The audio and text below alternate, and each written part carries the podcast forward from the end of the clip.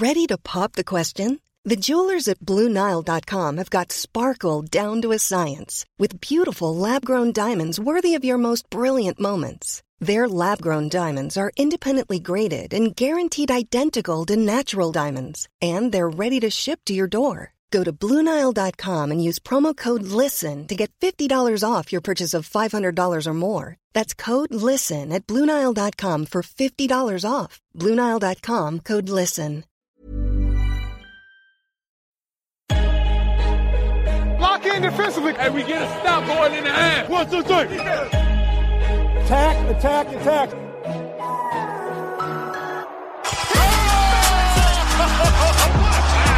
And a chase down block. He erased it.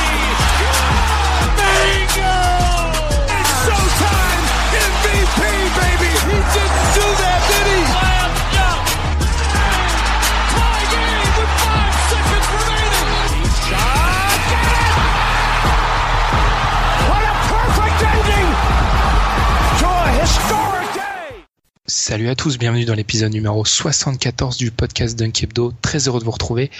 C'est Ben pour m'accompagner. Il est tout le temps avec moi actuellement. C'est mon lieutenant attitré. Je suis Lance Armstrong. C'est Floyd Landis. Ça va Pierre? Salut Ben, salut tout le monde, ça va, ça va. Tu Les progresses références se sont semaine, plus semaine en- après semaine, tu progresses au niveau des références, c'est c'est fou. C'est quand même... euh, Attends, Floyd Landis, euh, Lance Armstrong, il y a 15 ans, c'était la référence. Bon, après, il y a eu les contrôles antidopage et puis... Voilà. Et puis voilà. Alors avec Pierre, on va parler des Spurs. Les Spurs qui sont l'équipe, la seule équipe, et ça peut surprendre, sur laquelle on n'a jamais fait d'épisode spécial après, euh, enfin d'épisode ouais vraiment spécial. On en a au 74, donc il est peut-être temps de s'y intéresser. De l'autre côté, c'est ce que je me suis dit Pierre aussi en voyant ça, c'est qu'on peut nous accuser de beaucoup de choses, mais on peut pas nous accuser de pas nous intéresser à toutes les équipes NBA parce qu'en 74 épisodes, avoir traité de tout le monde, c'est quand même pas mal. Sachant qu'en plus, les Spurs, on en a traité, vu que c'est les Spurs, quoi, en playoff. Les, Mhm. les previews playoff, on a parlé des. Spurs. Mm, Donc, euh, petit, enfin, franchement, auto- auto-congratulation, mais franchement, euh, en 74 épisodes, avoir fait le tour de la NBA sans dénigrer personne, c'est plutôt pas mal. Les Spurs, on en parlait pourquoi? Bah, comme je le dis, souvent les Spurs, quand j'écoute à droite à gauche, il faut pas en parler avant les playoffs, parce que c'est l'équipe de Popovich, c'est les Spurs, ils vont réussir une saison régulière. C'est peut-être vrai, mais nous, on a décidé de s'y intéresser parce qu'il y a des questions au niveau du poste de meneur. L'arrivée de Rudiger, on va en parler, sa blessure au tendon d'Achille. Kawhi, est-ce que Kawhi est le favori pour le MVP Est-ce qu'il va continuer à s'améliorer? Il y a pas mal de questions autour des Spurs, donc on peut en parler en septembre, on va le prouver. Comme d'habitude, n'hésitez pas à nous suivre sur les réseaux sociaux. Chaque semaine, on voit de nouveaux abonnés, que ce soit sur Twitter ou Facebook. Merci. Aussi sur les plateformes de streaming comme iTunes, Podcast Addict ou SoundCloud. iTunes où on est arrivé à la troisième place la, semaine dernière dans la catégorie podcast sport et loisirs. Merci beaucoup. Franchement, c'est énorme. Enfin, on arrive, euh, des fois, on se place devant des podcasts d'RMC, les- des trucs comme ça. Enfin, c'est incroyable. L'objectif reste d'être numéro un. On a des sacrés, euh, je vais pas dire concurrents, mais des sacrés podcasts devant nous. Du coup, j'en ai fini pour ma pause. On se retrouve après le petit interlude musical pour parler des Spurs. Cet interlude, ça sera Pusha T avec HGTV ou tout simplement HGTV en français. Hourglass, but mine come with purse and heels and the DIY Gucci with the crest and shields. It's too far gone when the realest ain't real. I walk amongst the clouds so your ceilings ain't real. These niggas call it duty cause they killings ain't real. With a questionable pin so the feeling ain't real. Raps John Grisham, I can paint the picture with the words if you listen. Les Spurs. Alors Pierre, c'est très rare et je sais pas si je l'ai déjà fait en fait dans ces sujets qu'on se concentre pour démarrer la, la partie sur un joueur, un cas particulier. Mais vu qu'on parle déjà des Spurs en septembre, on n'est plus à une transgression près. Je vais être direct. Direct. Est-ce que Kawhi c'est le MVP de la saison prochaine? Euh, ben pour moi c'est mon favori, tout simplement parce que parce qu'il était pas loin déjà cette année si tu enlevais les deux monstres euh, qu'il y avait devant lui, sachant que Westbrook et Harden feront sûrement des saisons euh, moins impressionnantes statistiquement, euh, parce que on va en parler sûrement plus tard, mais que les Spurs en saison régulière ça gagnera des matchs et parce que Kawhi c'est sûrement le meilleur two-way player actuel en NBA quoi. Donc euh, il devrait encore plus exploser, avoir encore plus de responsabilités vu euh, la formation de l'effectif l'année prochaine. Donc il y a des chances, oui. On l'a dit, euh, pour certains joueurs comme Gordon Hayward ou Jimmy Butler, ce sont des joueurs qui s'améliorent année après année. Mais Kawhi, en fait, c'est pareil. Mais lui, il est dans une autre stratosphère que ces joueurs-là et il s'améliore quand même année après année. Année après année, il arrive et il s'est amélioré dans un domaine. Alors, je sais que c'est des classements qui font beaucoup débat. On va en parler vite fait à la fin de l'épisode, mais au niveau des classements des grands, de, il y a ESPN, il y a Sports Illustrated. Moi, j'ai été voir Sports Illustrated. En 2015, il est dixième. En 2016, il est sixième. Cette année, il est 4 en fait. Et gagner des places quand tu arrives dans le gratin comme ça, c'est chaud. Et il le fait sans qu'il y ait de débat. Donc je suis d'accord avec toi. L'équipe, c'est son équipe. Euh, on viendra aussi là-dessus, mais il n'y a pas tellement de deuxième option qui pourront le gêner, même si euh, je pense qu'on est arrivé au point il y a, toutes les superstars sont tellement et stars sont tellement ensemble que dire qu'un tel gêne un tel, c'est un peu un, un, argument un peu caduque. Mais oui, clairement, c'est le favori pour être MVP les Spurs vont gagner des matchs. C'est même en même temps, c'est limite le favori pour être défenseur de l'année. C'est assez incroyable un mec qui part favori pour euh, deux titres, voire trois, parce que le titre officieux de meilleur scoreur, il va pas être bien loin non plus, je pense. Ouais, c'est Kawhi, euh, ça semble, enfin, ça lui semble promis, quoi. Ça, c'est incroyable. Ouais, c'est vrai. Après, sur le titre de meilleur scoreur, à voir, vraiment, parce que ça reste pas un joueur qui tu vois, qui va tirer vraiment la couverture à lui pour mettre des, euh, des 40, 50, etc. J'ai pas le, j'ai pas en mémoire toutes ses performances, mais je pense qu'il arrivait peu de fois au-dessus des 40, quoi. Tu vois ce que je veux dire? C'est souvent, c'est souvent autour des 25-30 tous les matchs, mais t'as peu de performances marquantes. On en avait parlé d'ailleurs l'année dernière pour le MVP, c'est que Kawhi t'arrivais pas à dégager, euh, tu vois, un 50-10-10 comme Harden ou Westbrook avait, ou des trucs, tu vois. Ouais, c'est la force tranquille. Soir après soir, il te fait la même, il te fait la même, et ah, puis. Ouais, c'est un métronome. Tous les soirs, t'as tes 25, il prend, euh, il prendra peut-être même pas plus de 20 tirs, peut-être l'année prochaine il les prendra, mais l'année dernière il les prenait pas, et voilà.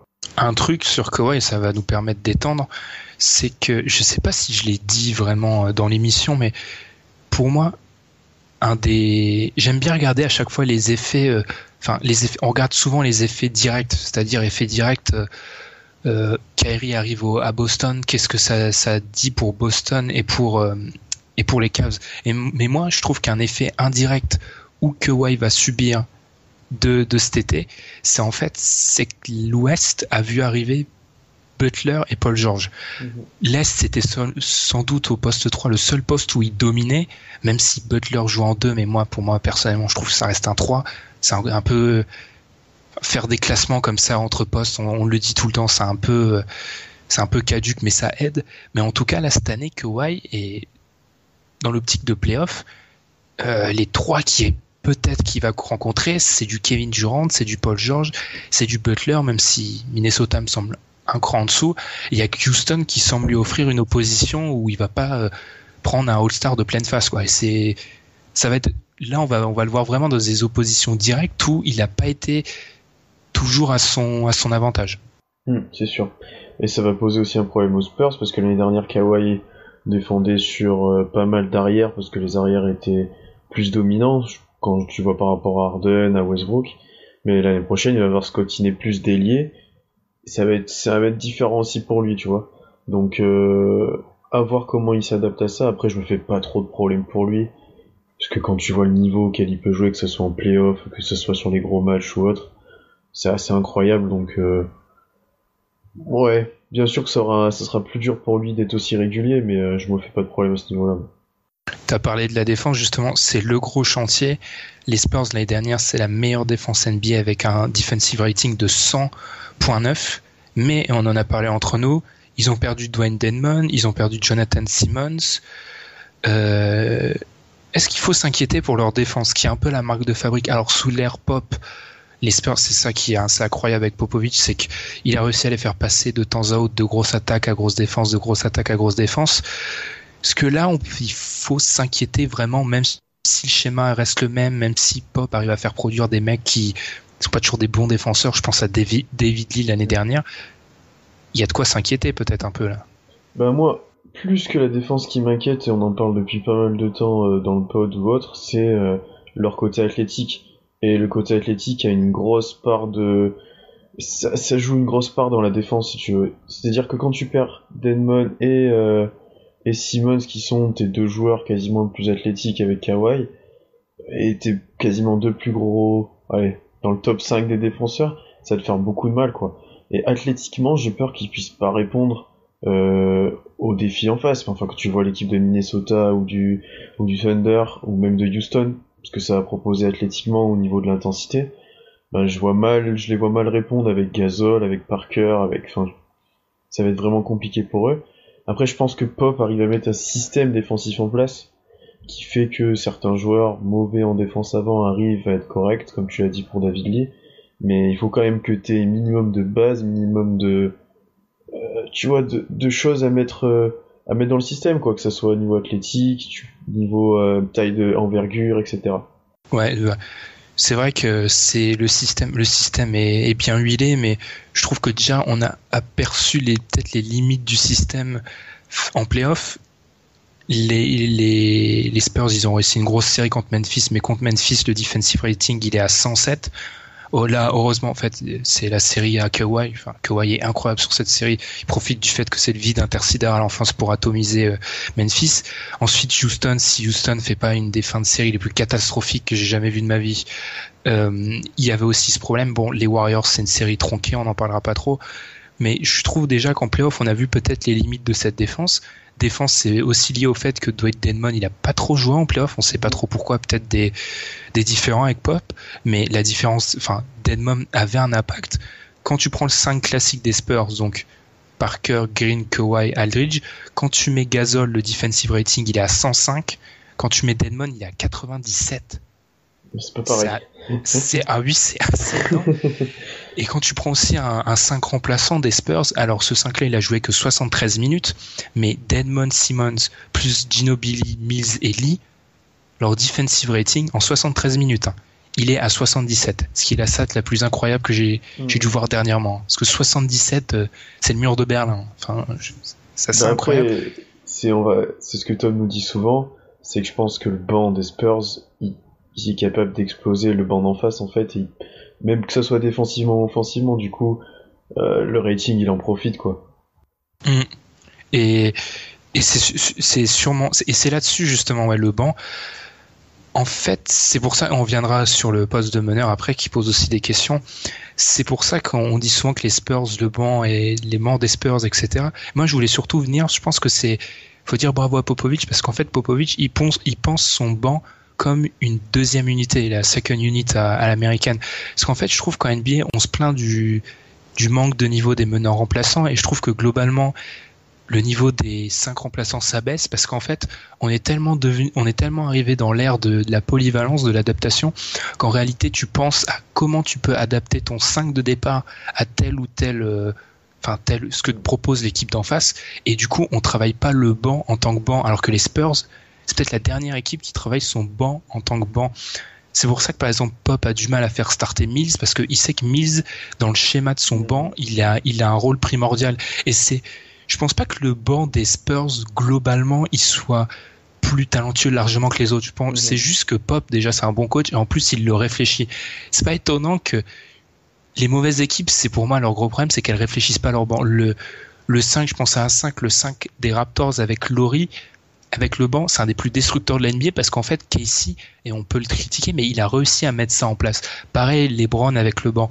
Et c'est vraiment, il y a cette idée du, du banc chez les Spurs que j'ai un peu, j'ai l'impression que j'ai répété le mot banc 18 fois, mais c'est ce qui fait que il est dominant. C'est, je pense vraiment que là, c'est à mettre au crédit de l'idée et de l'idéologie de, de Pop, c'est un grand mot, mais il voit vraiment, il, gère son banc comme une deuxième unité, vraiment comme un truc à part. C'est pas euh, je mets les joueurs qui startent pas.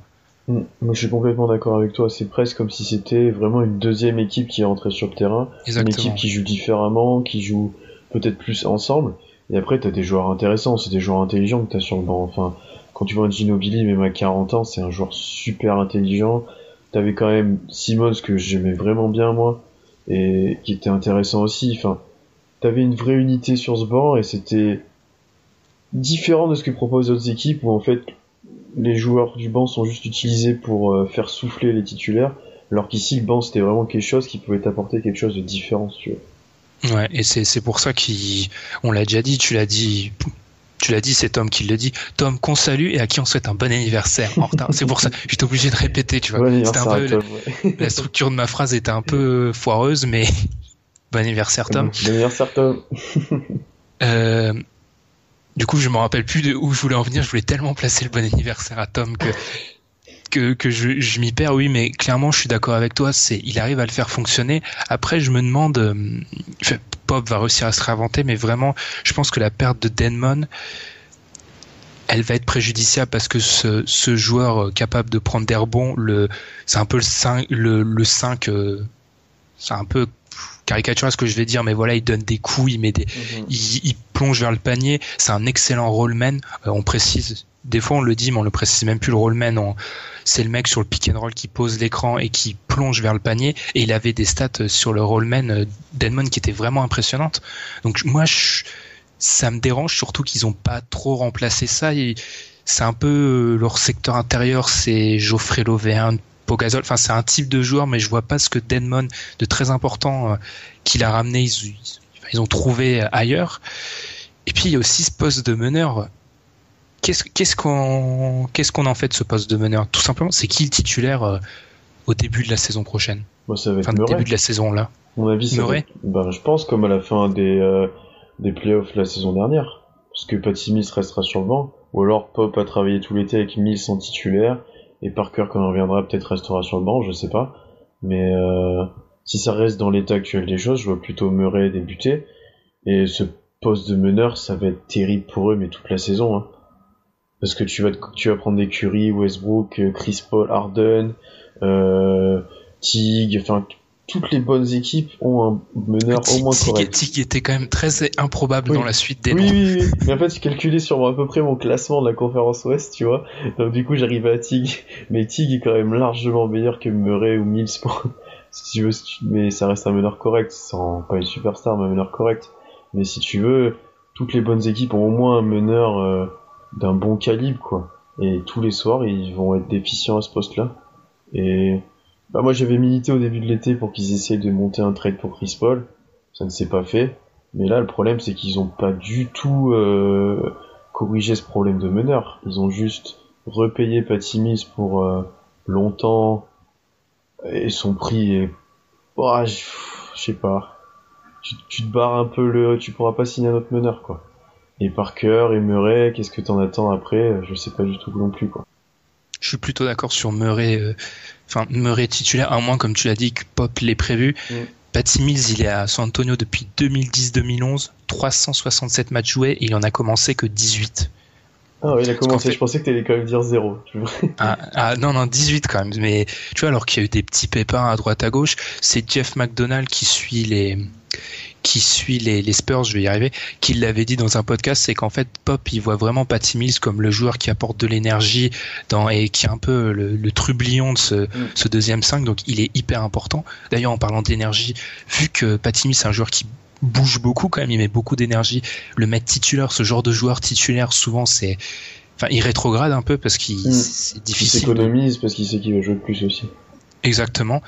Par rapport à des gens de Téméré, euh, je sais que les fans des qui vont nous écouter ont sans doute une très haute estime de lui parce que, enfin, la plupart des fans des Spurs ont une très haute estime de lui, mais j'ai toujours du mal. C'est une machine à turnover. Euh, il, il, sait pas shooter. Enfin, c'est encore une fois, c'est le comme quoi il faut avoir une certaine méfiance vis-à-vis des pourcentages. Tu regardes des gens de Temeray, tu regardes les pourcentages, 36% à 3 points.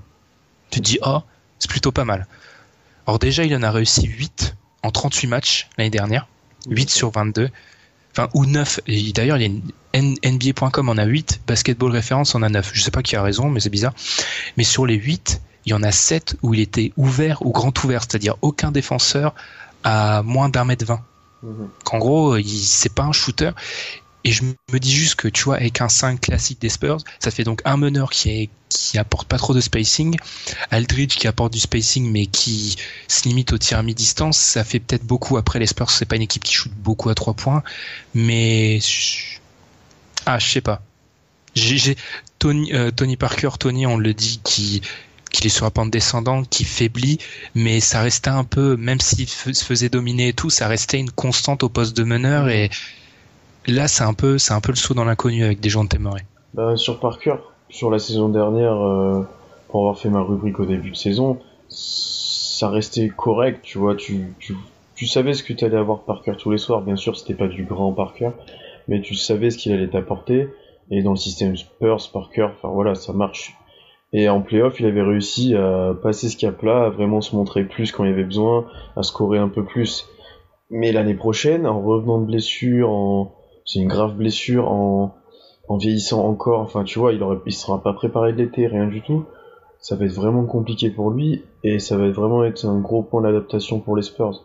Parce que Murray, comme tu l'as dit, à part des coups d'éclat sur euh, des matchs, euh, bah, que ça soit en playoff ou je crois que c'était contre les Cavs, euh, je me souviens plus exactement la date, mais il a pas montré énormément de choses. Hein. C'est vraiment, euh, ouais, que, que sur deux ou trois matchs où tu dis ah ouais il est intéressant, puis après en fait c'est le, c'est mort quoi. Enfin il fait rien. Donc qu'est-ce que tu peux vraiment en attendre C'est compliqué quoi. Je pense que c'est aussi un peu lié au fait, je veux pas être médisant, mais que ça soit un rookie des Spurs. Donc on veut peut-être en voir plus que ce qu'il a montré en fait. Mhm, sous, prétexte, sous prétexte que et c'est vrai les Spurs euh, réussissent, des styles euh, constamment. Après le point positif pour des gens de Temeray c'est qu'on s'est plaint du manque de qualité athlétique. Des gens de Temeray il est long et c'est pas un monstre athlétique mais il se défend. Par rapport à la moyenne de l'effectif des Spurs, il est dans la dans la dans la bonne tranche. Donc ça peut être pas mal, mais vraiment. euh, Puis même au niveau de la façon dont l'équipe va jouer, parce que Parker, je l'ai dit, il est sur la pente descendante, mais ça restait le joueur qui avait en moyenne le plus le- la balle dans les mains. Il avait la le ballon dans les mains en, en moyenne 5, plus de 5 minutes par match. Il touchait plus de 60 fois, je crois, quelque chose comme ça. Titre de comparaison, que ouais, il avait la balle euh, en gros un peu plus de 3 minutes. Enfin, c'était en- c'était encore euh, malgré euh, son âge, Tipeee, c'était encore euh, l'encre, la clé de voûte de l'équipe c'est c'est une vraie adaptation qu'il va falloir trouver. Je me fais pas de soucis pour eux, mais j'ai hâte de voir comment ça va se passer. Parce que dans la conférence Ouest, où il y a aussi Damien Lillard, qui n'a quand même pas été Ah oui. cité dans la liste de Pierre, je tiens à préciser, juste comme ça. Mais c'est pas une liste de, de- des Oui, meilleurs joueurs, je, te, je te disais sur à peu près mon classement. Du coup, je voyais Minnesota haut, c'est pour ça que j'ai dit Jeff Teague. Euh, le meneur rookie qui sait pas trop shooter, euh, qui est une machine à turnover, 22% son turnover percentage. Même chez les Spurs, j'attends de voir. C'est pour ça que je pense vraiment que cette année, la prochaine évolution de Kawhi, ça sera plus porter la balle. Oh bah oui, c'est sûr. Je pense que l'usage de Kawhi l'année prochaine va connaître une forte augmentation, qu'il va avoir vraiment beaucoup plus le ballon, qu'il va devoir beaucoup plus créer. D'ailleurs, je pense que son, nombre de pertes de balles et son nombre de, euh, de comment? Ah!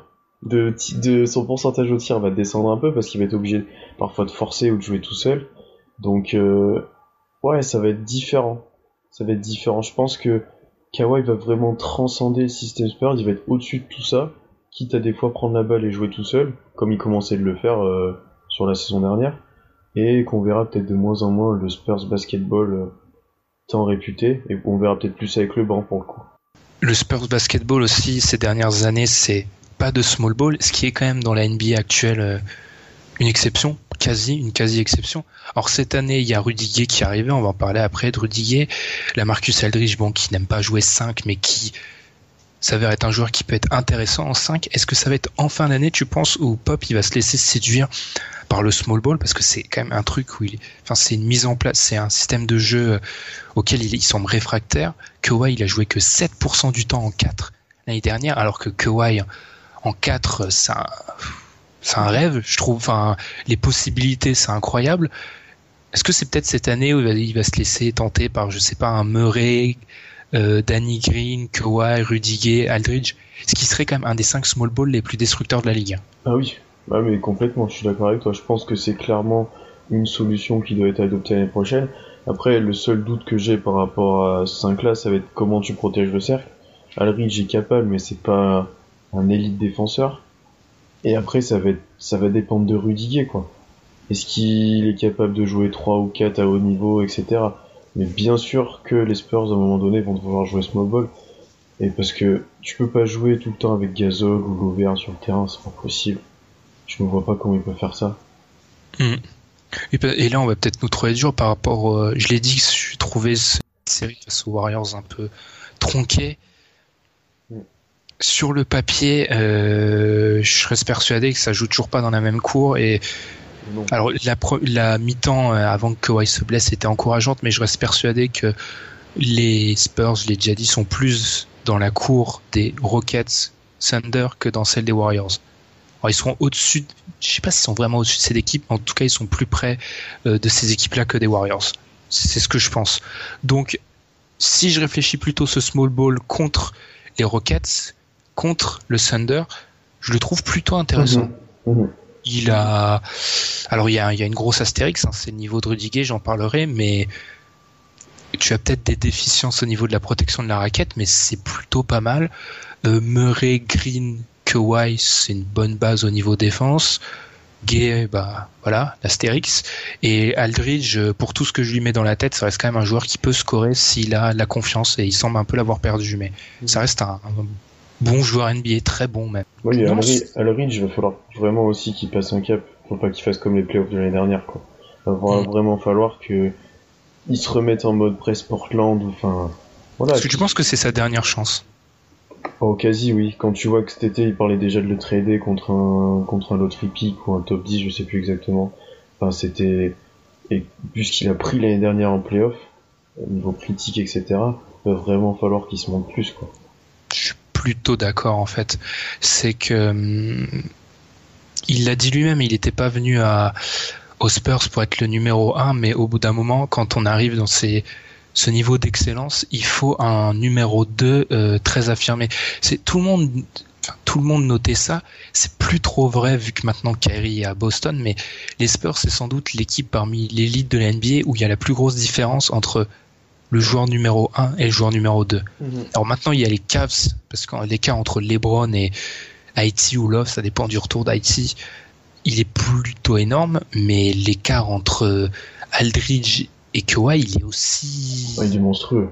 il, est terrifiant quand même. Ah et on peut me dire tout ce qu'on veut, mais les Spurs, oui, les Spurs gagnent de leur façon, mais les années où les Spurs gagnent, à chaque fois, leur euh, deuxième et troisième option font des playoffs et des séries de, fous furieux. Donc, mm. Aldridge devra, euh, les Américains disent step up. Il y a beaucoup trop d'anglicisme dans ce podcast. Je suis là, un des premiers à le faire, mais il devra s'affirmer. C'est sûr, c'est sûr, je suis complètement d'accord avec toi. Le système Purse, il marche aussi si tu as plusieurs joueurs capables de dominer entre guillemets, quoi. Que ça soit sur leur dernier titre ou je pense même un Danny Green, je me souviens bien, je sais plus sur ses sur les premiers matchs, il était un truc genre 12 sur 12, il avait déjà mis 12 3 points en deux matchs ou un truc. il mm. mettait tout dedans.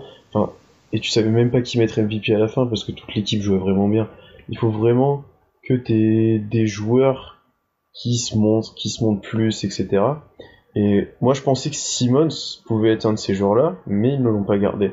Et c'est un peu ma déception euh, par rapport à leur été, en fait. globalement, un été que les Américains, alors ça dépend des sites américains, mais ils l'ont jugé durement. Alors je pense qu'on le juge, on le juge durement à travers le prisme des autres équipes qui sont toutes blindées, en fait.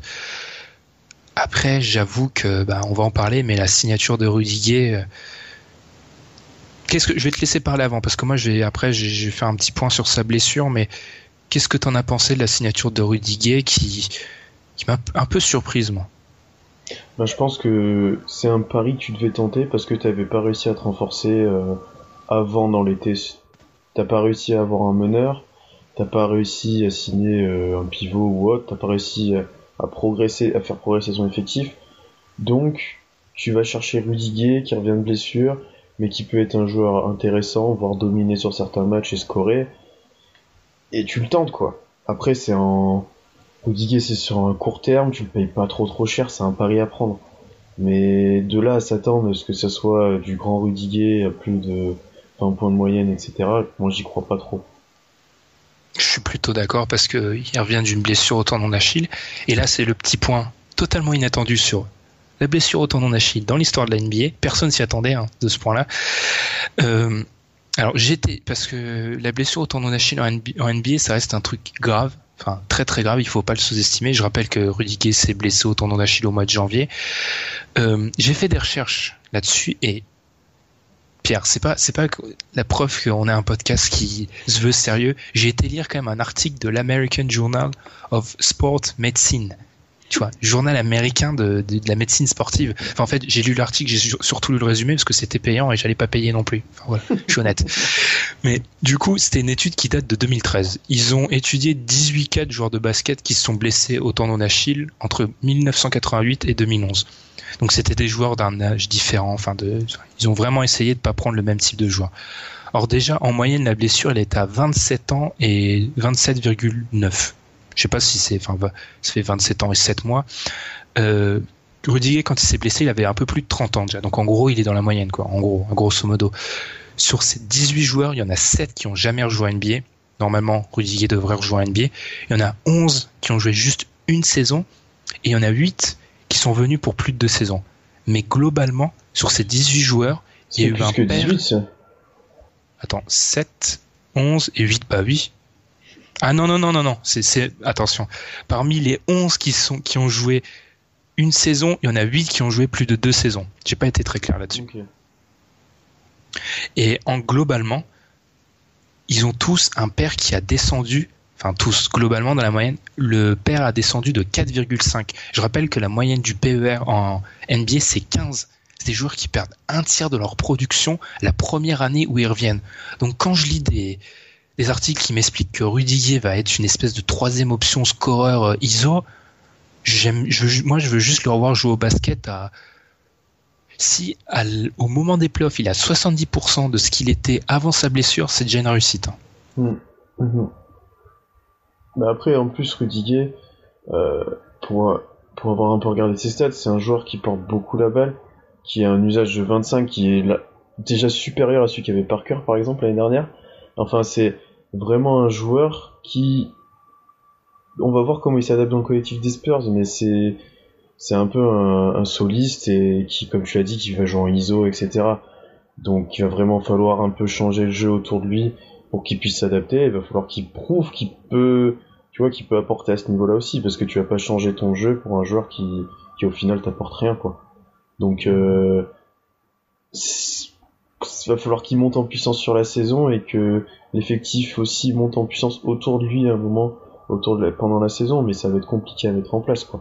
Parce qu'il va pas pouvoir jouer beaucoup au début, ça va être compliqué, je pense, donc euh, euh, ça va être ça va être dur, ça va être dur. Parce que vraiment, moi, c'est vraiment cet aspect blessure au tendon d'Achille qui m'effraie. Les exemples, quand je parle blessure au tendon d'Achille, les premiers qui me viennent à l'esprit, on en a parlé un peu tous les deux, c'est quoi? C'est Wes Matthews. Wes Matthews, la première saison, alors que c'était le mec qui ratait pas un match, première saison, il revient du tendon d'Achille, c'est un fantôme. C'est le fantôme de. Wes Matthews. Kobe, Kobe se l'est fait plus tard dans sa carrière et il avait déjà des bobos et il est, il s'est blessé direct. Et il y a Brandon Jennings qui s'est fait aussi le tendon d'Achille alors qu'il était dans une période phare. Il est revenu, ça n'a jamais été le même joueur. Donc, et même si le staff médical des Spurs est de qualité, il y a une grosse astérix autour du nom de Rudiger. Donc l'espoir d'un 5 qui pourrait être vraiment euh, destructeur, la vraie question là-dedans, c'est quel Rudiger on aura. Si on a un Rudiger à 70% de, sa, de ses capacités, bah, ça sera un joueur euh, intéressant en sortie de banc et voire peut-être plus face à des équipes qui vont jouer à un basket euh, qui Mhm. pourra s'adapter Rudiger.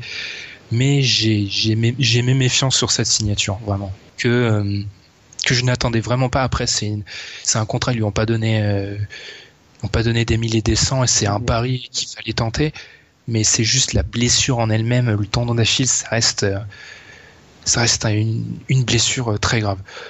On, on va bientôt en conclure, Pierre. Je sais pas si tu as des choses à rajouter pour ce qui est de la saison régulière. On est d'accord, ça va rouler. C'est plus pour la suite. On va pas parler un truc pour à 7 mois à l'avance, mais là on a posé deux trois jalons, deux trois peut-être questions qui pourraient se poser pour la suite.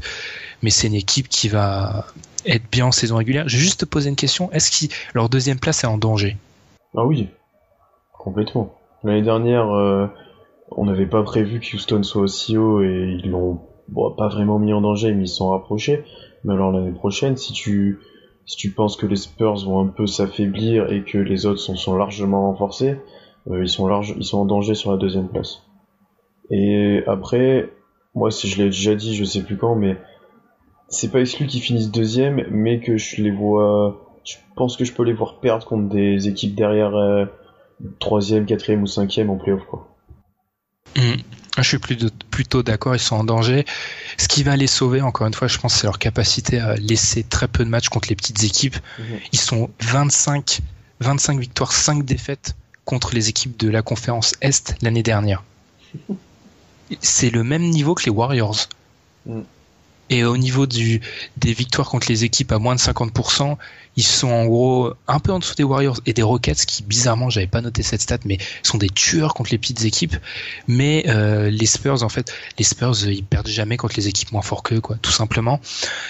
Après j'avoue que si ça joue à très peu de victoires j'ai hâte de voir les affrontements contre les équipes comme Minnesota le Thunder euh, Houston forcément parce que je pense qu'ils sont réellement en danger. Comme je l'ai dit tout à l'heure, ils sont beaucoup plus proches de sauter de la deuxième place que d'accrocher la première. Je pense à part catastrophe chez les Warriors.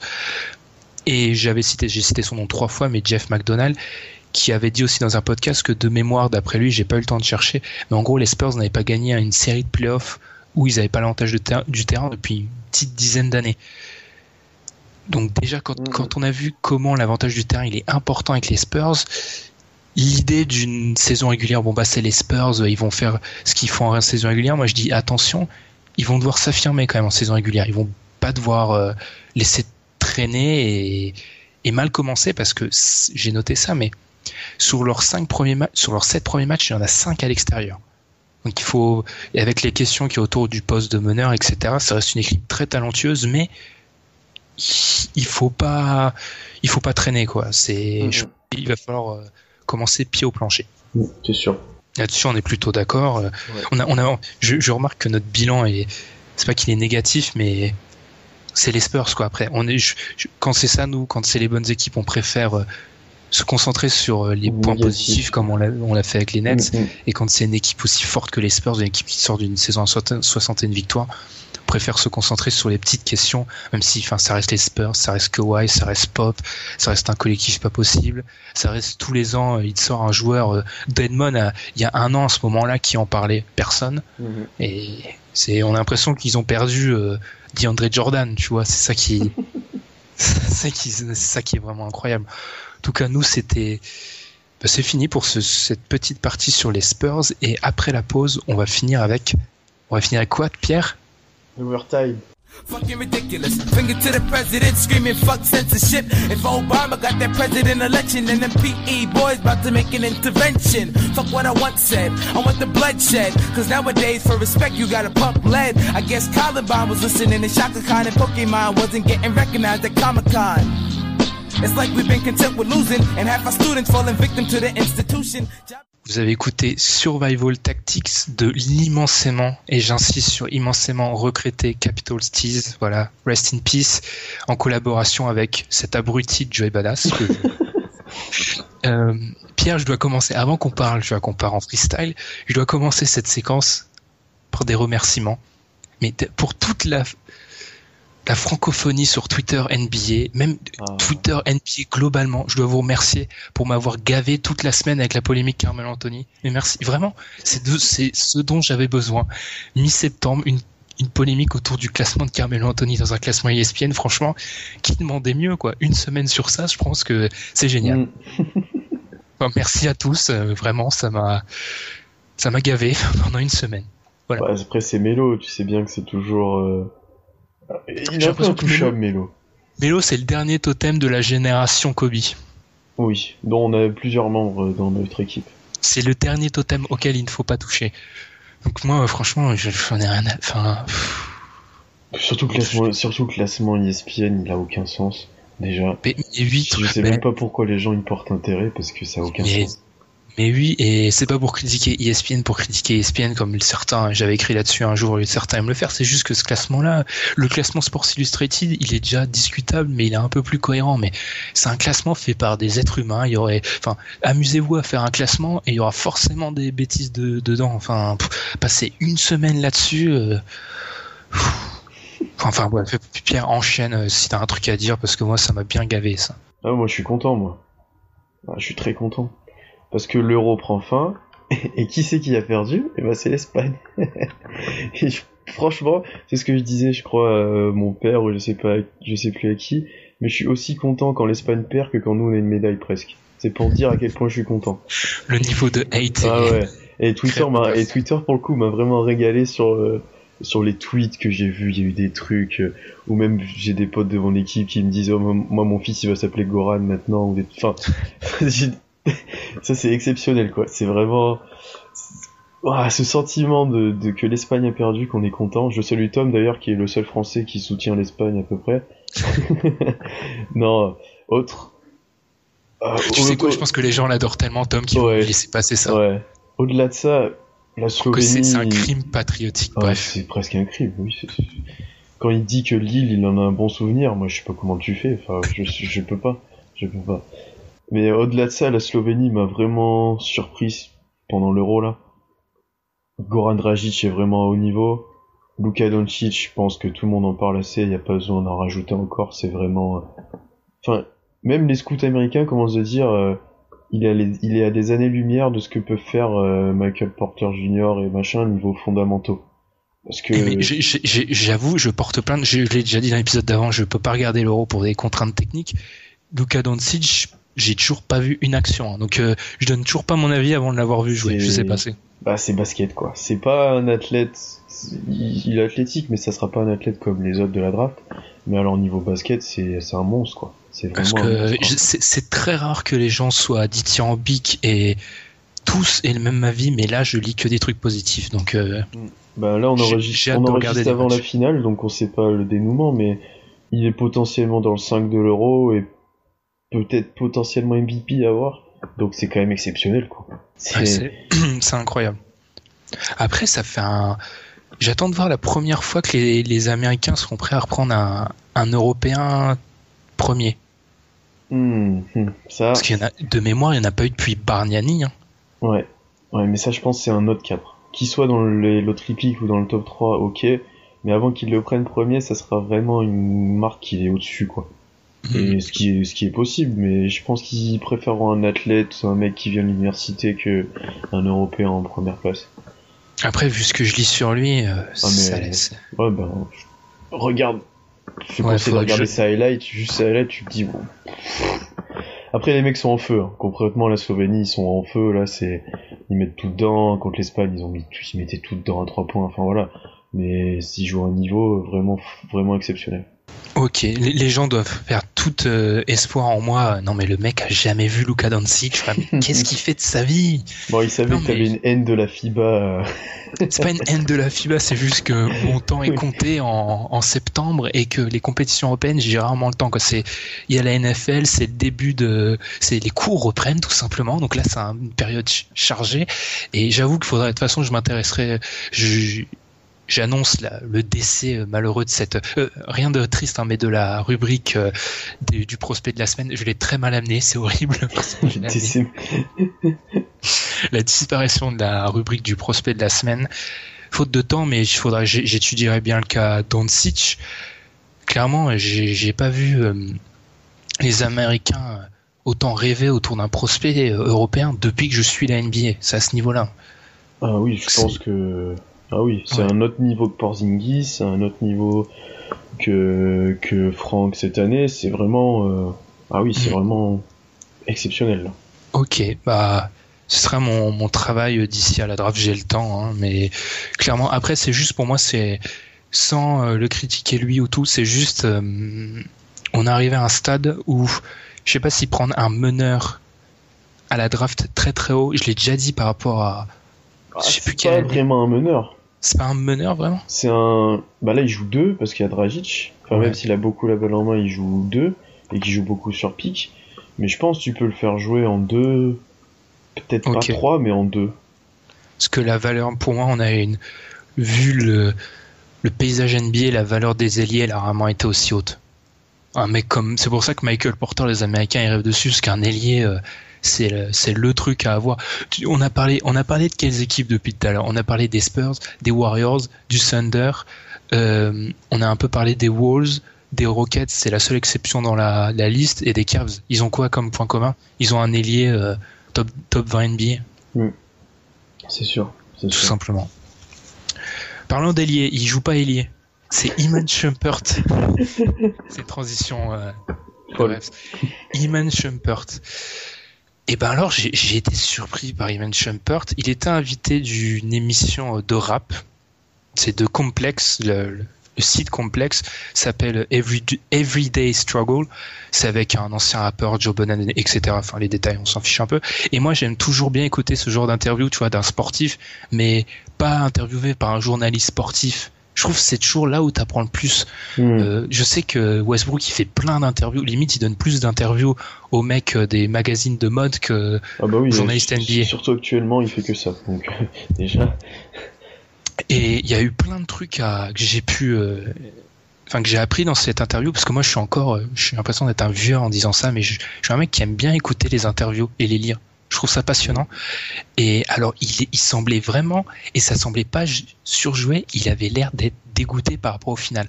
Pas la défaite, mais son temps de jeu. Il l'a dit, l'interview dure un peu plus d'une heure, une heure onze, je crois de mémoire il a dit au moins 15 fois qu'il était dégoûté par rapport au fait qu'il ait peu joué, que en gros il, s'en est remis qu'il y a quelques semaines, quoi, fin août. Autrement, il a eu du mal. Il a même pas regardé, euh, enfin, il a pas trop suivi l'actualité NBA parce qu'il était vraiment ah dégoûté de son traitement et c'est pas quelque chose qui semblait vivre, mais à travers tout son discours, et je l'ai écouté pendant l'heure 10 euh, complète, il était vraiment dégoûté. Et j'ai trouvé ça, qu'il le dise aussi clairement, je trouvais ça pas mal. Bah surtout ouais, ouvertement et clairement que tu dis ça, c'est assez compliqué. Est-ce que je me trompe ou est-ce qu'il a demandé euh, éventuellement d'être tradé après le trade de Kyrie Alors ça, il a eu, il a parlé un peu du trade de Kyrie parce que du coup on lui a un peu parlé euh, sport. Il a, alors lui, il a pas trop répondu à ça. Il a juste dit que ça fait partie du business et qu'en gros, il sait. Euh, enfin, là, il a été un peu formel, mais il a dit qu'en gros, il sait que quand t'es joueur NBA, tu peux être appelé à tout moment pour être tradé et qu'il se prépare à ça. Après, il a une, il a une, il a insisté là-dessus et je trouve que mes collègues Pierre, Tom et Alan ne l'ont pas assez fait. Comment on a tradé Haïti du côté des, de Boston, ça reste un des moves les plus faut que je trouve un mot qui soit pas super vulgaire. euh, je vais dire que c'est un move euh, très froid, quoi, très euh, calculateur. Et alors oui, c'est un business, etc. Mais ça reste un move. Quand on lit la lettre d'Haïti, pour moi, ça reste ignoble ce qu'a fait Danny Passons. Euh, et là-dessus, tu vois, il semblait, enfin, il a une approche très professionnelle, mais tu vois aussi le mec qui est peut-être préparé à valser d'ici là. C'est peut-être pour ça qu'il a été plus libéré au niveau de sa parole vis à -vis de sa frustration. Et le truc que mm. j'ai trouvé génial dans cette interview, j'ai écouté deux fois ce passage tellement c'est énorme, il a avoué qu'il aimait pas défendre en fait. D'accord. Ah, c'est spécial pour un joueur réputé spécialiste défensif. Et c'est ça en fait. Il a expliqué, il a dit qu'en gros, il expliquait aux, aux deux personnes présentes, il dit, mais en fait, moi je suis arrivé à New York. Et moi, dans mon idée, il fait j'adore le basket et tout, je connais l'histoire du basket. New York, c'est quoi? C'est la défense, c'est les années 90. Donc il dit moi j'ai vu une équipe de New York qui manquait de ça. Donc bah je me suis donné en défense et on m'a étiqueté gros défenseur. Et ensuite il a dit je suis arrivé au Cavs, j'ai j'ai vu la même chose, ça manquait tu vois d'un mec défenseur et tout. Donc j'ai défendu, mais il fait il, a dit clairement, il a fait fondamentalement j'aime pas défendre en fait. Je préfère attaquer comme tout le monde. Il dit personne n'aime défendre. Mais ça c'est ça c'est vrai. Euh, ah, c'est mon cœur d'ancien défenseur, mais non, il y a des gens qui aiment bien défendre quand même. Ah, au basket, au basket, c'est quand même compliqué. Ouais, ouais, au, ouais, au basket, c'est quand même. Euh, ouais, c'est très par exemple, Je pense, tu vois, par exemple, un Rudy Gobert, s'il serait vraiment dominant en attaque, ça m'étonnerait qu'il dise. Ça ferait plaisir, ouais. Voilà. Enfin, je suis désolé, mais. mais non, mais franchement, j'ai trouvé ça. Euh, il a été très honnête et vraiment. Euh, je le critique parce que c'est un joueur que j'adore en fait. Iman Shumpert. Et au niveau de cette discussion, parce que bien sûr, qui était invité d'une émission de rap, il a parlé rap. Je partage énormément de points de vue avec lui, ce qui est assez énorme. Et vraiment, il a, il était, quel que soit le sujet, sa vie privée et tout, je l'ai trouvé, mais c'est une des meilleures interviews que j'ai écoutées cette année. Mais de très loin, il était, il était super, franchement. Et si vous avez une heure et quelques à perdre et que vous êtes fan des Cavs, vous tapez Iman Shumpert euh, Every, Everyday Struggle et vous allez écouter parce que franchement, sa vie privée et tout, c'est super intéressant. Et le petit bonus pour toi, Pierre, quand Lonzo Ball avait dit qu'en gros, euh, euh, Nas c'était pas du rap et qu'en gros tout le monde écoutait Future et Amigos actuellement. Mm. Et je cite, il a dit Put your shoes on and go listen to Stillmatic, bro. Et là, je me suis dit, alors déjà attaquer sur ses chaussures, c'est quand même génial. Et ensuite, oui, Lonzo. euh, Et moi, j'accepte pas l'argument comme quoi on dit qu'il est jeune, hein, parce que Lonzo, euh, Mm. il y a un an de plus que moi ou deux ans de plus, et jamais j'irai manquer de respect à Nas. hein. donc je, je, je ne, cet argument-là est totalement faux pour moi. Mais ça m'a fait marrer cette petite pique. Enfin voilà, j'ai passé 10 minutes sur euh, Schumpert, mais D'ailleurs, c'est pas Lonzo qui est devant Melo au classement? Si si, c'est Lonzo. Ah. C'est ça qui fait. mais tu vois, c'est ça le classement d'ESPN. euh, inclure des rookies, je crois que c'est Bah, c'est pas possible. Sports Illustrated, ils incluent. Les rookies ne sont pas inclus et c'est plus logique, on n'a jamais rien vu. Ou si, à part cas exceptionnel. C'est vrai que d'un côté, euh, Anthony Davis, le mec avait joué avec l'équipe euh, américaine au JO. Ah oui, c'est Ah, je suis désolé, mais quand il a posé un pied en NBA, il était déjà dans les 100 meilleurs joueurs de la ligue. hein. Enfin, c'est- Oui, oui. mais autrement, ouais. Ah non, mais cette, non mais Pierre, attends, non, entre nous là. Cette, cette polémique mélo, non mais il y a pas. C'est- faut que, les- faut que la saison reprenne. Exactement. C'est pour ça que je voulais les limites conclure. Parce que c'était un truc à dire, c'est que j'ai vu ces journalistes, euh, c'est un journaliste de CBS qui a fait, en gros, je pense que là, la- fanbase NBA arrive à un point où il faut absolument que ça recommence, tu vois, parce que là, les, et, et c'est- et cette année, ça commence quand même 15 jours avant euh, Ouais. et les reprises normales des saisons dernières. Parce que là, c'était quoi la prochaine polémique? Le, le classement de Wes Matthews dans le top 100, c'est ça qui est son absence? Ah non, mais la, la semaine sur enfin, ça m'a- c'était très long comme semaine. Hein. Oh là là. Enfin bref, je sais pas si t'as d'autres choses à rajouter avant qu'on se quitte. Non, je pense. Non. Non, T'as fait ta petite séquence 8 sur l'Espagne, tout va bien. Ah oui, c'est, la seule que je t'avais demandé. J'avais demandé la permission quand même, mais ça, on a été sobre. Mais vraiment, et je conseille vraiment pour les fans des Cavs cette interview. Je- Shumpert, c'est enfin, c'est le mec avec qui j'aurais envie de parler, tu vois, euh, pendant deux heures de trucs de tout et de rien. Il est vraiment. euh, Bon, après, faut savoir que mon standard de, de jugement dans cette émission, c'est des rappeurs qui viennent euh, les lunettes avec des lunettes de soleil et qui disent trois mots par phrase. Donc en fait, tu vois, contraste. C'est, c'est vrai, c'est vrai en plus. il est un peu violent. Mais vraiment, Shumpert, il m'a. Les Américains disaient encore une fois un anglicisme, mais blown away, tu vois. J'étais mais subjugué. Je comptais l'écouter et faire un truc en même temps. Et au bout de cinq minutes, je fais non, j'arrête. Je regarde que Shumpert. Et pff, impressionnant, franchement. Et du coup, je suis un petit cœur d'artichaut, il remonte forcément dans, ma- Oh, dans, dans mon estime. Non, mais le fait qu'ils disent clairement j'aime pas défendre, j'ai trouvé ça tellement honnête et j'ai trouvé ça trop cool, franchement. Iman, force à toi. Et sur ce, bah, je pense on va, se quitter. La semaine prochaine, j'annonce, c'est le début de nos previews de la saison. Nos previews, ça se fera en trois temps. Et contrairement à la saison dernière, on avait fait Grand 1, la conférence Est, Grand 2, la conférence Ouest, Grand 3, les trophées, etc. Cette année, on change un peu.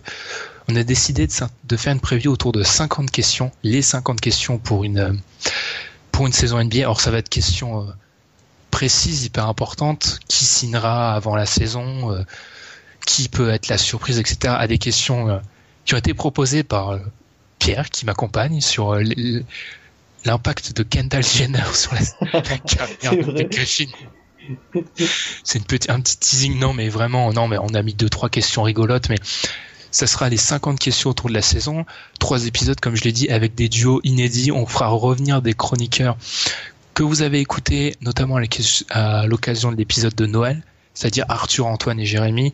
Je vais les mélanger un peu pour euh, faire sortir euh, Pierre, Tom et Alan de leur zone de confort dans laquelle ils se plaisent trop bien à mon goût. Pourquoi à chaque fois que quelqu'un dit ça, je me sens concerné directement euh, par Enfin, c'est fou, Tu sais que comme- je l'ai je l'ai dit volontairement pour. C'est- mais c'est tout le temps ça maintenant. KD qui d'ailleurs, que tant qu'on y est dans cette partie euh, l'overtime, KD, enfin, on, on se parle entre nous, j'en suis sûr que tu nous écoutes. Quand tu dis que tu n'écoutes pas les haters, Et que tu leur réponds sur vrai. Twitter et que tu les tu insultes. leur réponds sur Twitter, tu les insultes et que constamment ton truc c'est dès que tu interviens quelque part, non j'écoute pas les haters, c'est pas très crédible en fait. C'est vrai que c'est bizarre. Quand tu parles de leur mère sur Twitter et qu'après tu lui dis que tu les écoutes pas, c'est bizarre. Au bout d'un moment, j'ai aucune, contrairement à Pierre, j'ai aucun ressentiment. Enfin, moi, j'ai entre envers toi, j'ai rien. Euh, tu ne vas pas, tu, tu, faut que t'arrêtes de constamment dire non mais ou ces chaussures, tu vois, ces chaussures qui sont sorties là, où en fait, t'as euh, en dessous sur la semelle, t'as euh, Ah oui. toutes les insultes qu'on lui a données. Bah non. Alors soit tu dis non mais moi, soit tu t'es clairement, euh, t'es- dans ton attitude t'es un Shumpert quoi, t'es comme Shumpert, tu dis non. En fait, euh, j'écoute les gens et les les haters, bah j'aime bien leur répondre et tout, mais tu dis pas, j'ai fait, je, je fais pas attention aux haters quand tu passes ton temps à en parler. Merci. Alors que KD, j'avais adoré son été. hein. Son été, il était ponctué de bonnes déclarations. Il avait été génial. Et là, ça fait trois semaines où il me déçoit. Donc, reprends-toi, Kevin. Vraiment. Et sur ce, je comptais finir avec euh, l'annonce des épisodes, mais tu vois comme quoi dans cette partie-là, on part à droite et à gauche. Et sur ce, nous, bah, Pierre, on va se retrouver la semaine prochaine. Est-ce que tu fais Ah non, tu ne fais pas partie de l'équipe de la semaine prochaine, je crois de mémoire. Non, je suis en, je suis à la fin. Troisième semaine. Oh, ça veut dire qu'on va pas. Les auditeurs vont pas t'entendre pendant trois semaines. Ouais, ils vont être contents. Alors que moi, je serai constamment là. Non, mais je vais, je vais essayer de faire comme l'épisode euh, dernier avec Étienne où je vais un peu me reculer pour répondre aux questions parce que n'empêche 50 questions en trois épisodes, ça fait un paquet de, de sujets à aborder euh, par épisode. Et nous, sur ce, bah, on va se quitter. Bonne semaine à tous. Salut. Salut.